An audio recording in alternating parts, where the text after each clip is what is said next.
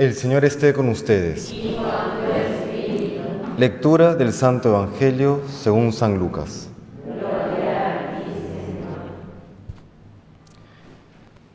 En aquel tiempo dijo Jesús a sus discípulos, No temas, pequeño rebaño, porque vuestro Padre ha tenido a bien daros el reino. Vended vuestros bienes y dad limosna, aseos, talegas, que no se echen a perder, y un tesoro inagotable en el cielo, donde no se acercan los ladrones ni roe la polilla. Porque donde está vuestro tesoro, allí estará también vuestro corazón. Palabra del Señor. Gloria a ti, Señor Jesús. Celebramos hoy pues la fiesta de San Juan Macías, este santo que ejerció su, su, labor apostólica en el Perú y que nos da una enorme lección tanto de amor a Dios como de amor al prójimo. Siempre se le reconoce pues a los santos del siglo XVI eh, eh, los grandes portentos, los grandes milagros, incluso uno visita el centro histórico de Lima y yendo a los conventos, pues menciona, aquí San Juan Macías logró tal cosa, aquí eh, Santa Rosa hizo tal cosa, ¿no? Y eh, claro, puede, puede venir la, a veces la confusión o el error de ver a los santos como lejanos, ¿no? como, solamente como taumaturgos. Pero recordemos, sin embargo, que todo esto es solamente manifestación de algo que sí todos nosotros podemos hacer, que es amar a Dios con todo el corazón, con toda el alma y al prójimo como Cristo nos enseña en el Evangelio. El Evangelio nos habla pues de las obras de caridad, sobre todo las obras de caridad eh, materiales.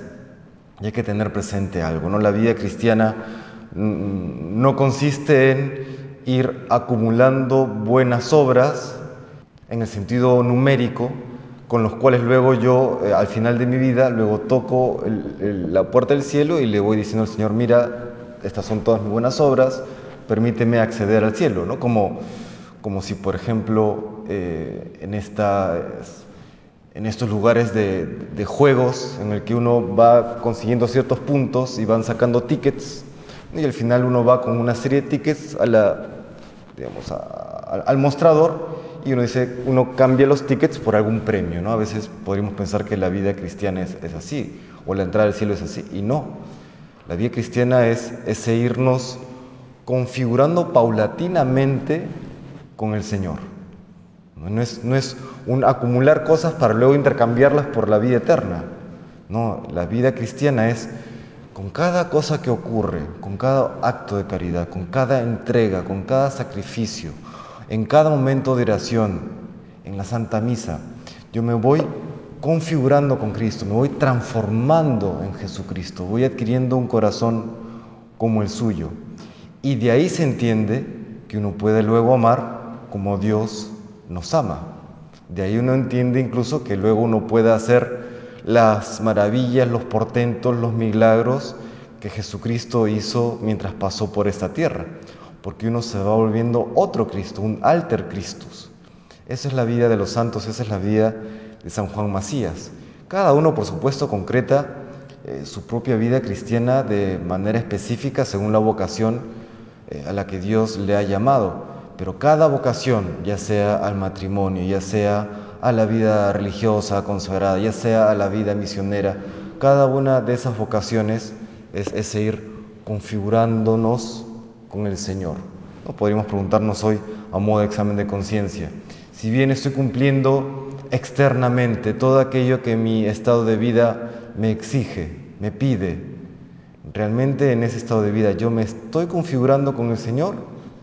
El, Padre podría reconocer el rostro de su Hijo en mí.